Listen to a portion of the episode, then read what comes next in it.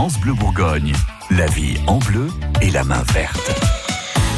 Nos experts, nos experts prennent soin de votre jardin dans votre magazine de la vie pratique. Gilles Sonnet, vous êtes euh, notre expert en plantes d'intérieur. Quand on aime manger les légumes du jardin mais qu'on n'a pas de jardin, bah, c'est toujours un petit peu compliqué. Du coup, ce matin, vous nous sauvez la mise avec euh, des jeunes pousses que l'on peut cultiver dans quelques poignées de terre. Les jeunes pousses, euh, Gilles, c'est drôlement bon? Oui, c'est bon et c'est beau. C'est plein d'avantages en fait. Euh, il y a plein de choses à faire avec des jeunes pousses. Alors c'est euh, évidemment les légumes qu'on va planter dans le, dans le jardin, dans les plates-bandes, etc. qu'on peut faire maintenant. Euh, mais bien souvent on manque de place parce que les appartements sont rétrécis, etc., etc. Et on aime bien cuisiner.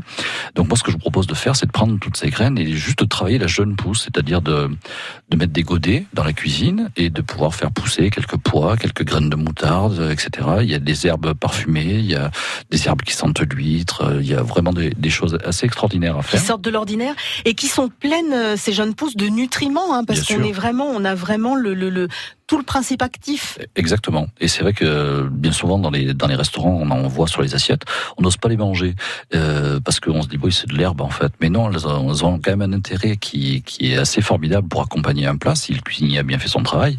Et c'est vrai que euh, quand on les croque, on a vraiment un goût euh, différent d'une herbe à l'autre, des choses qui sont assez marquées.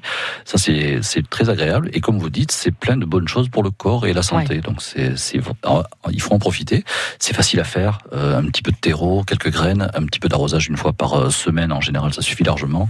On met ça sur le plan de travail de la cuisine avec de la lumière de la, naturelle, ça pousse tout seul. Il n'y a pas grand chose à faire. Une fois que ça fait quelques centimètres de haut, on peut commencer à en profiter. On n'est pas obligé d'avoir tout un équipement euh, spécial parce que des fois on voit des choses dans, dans des magasins bio. Euh, il y a des espèces de trucs qui ressemblent presque un peu à des vivariums et tout ça. Non, on peut faire ça dans des dans des pots ou des jardinières traditionnelles. Dans des, petits pots, dans des jardinières, dans des, des contenants. vous récupérez une boîte de conserve même, allez, on va pousser le vis un peu plus loin, il n'y a besoin d'aucun équipement, vous faites trois trous au fond, vous posez dans une soucoupe et, et vous êtes tranquille pour avoir un, petit godet qui permet de faire pousser quelques graines.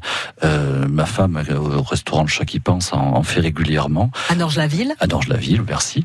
Et, et du coup, euh, c'est goûtu, c'est plein d'intérêt, c'est joli, vraiment, c'est des, des, choses à faire. On se fait plaisir avec des bonnes choses. Et très simple. Vous parliez il y a quelques instants de graines de moutarde. L'idée, c'est pas d'en récolter plein pour faire sa moutarde soi-même. C'est vraiment un truc comestible. C'est comestible, ça a déjà un petit goût de moutarde qui est, qui est marqué.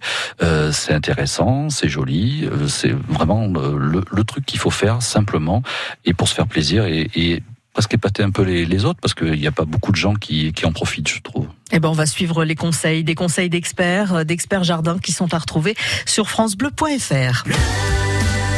France Bleu Bourgogne.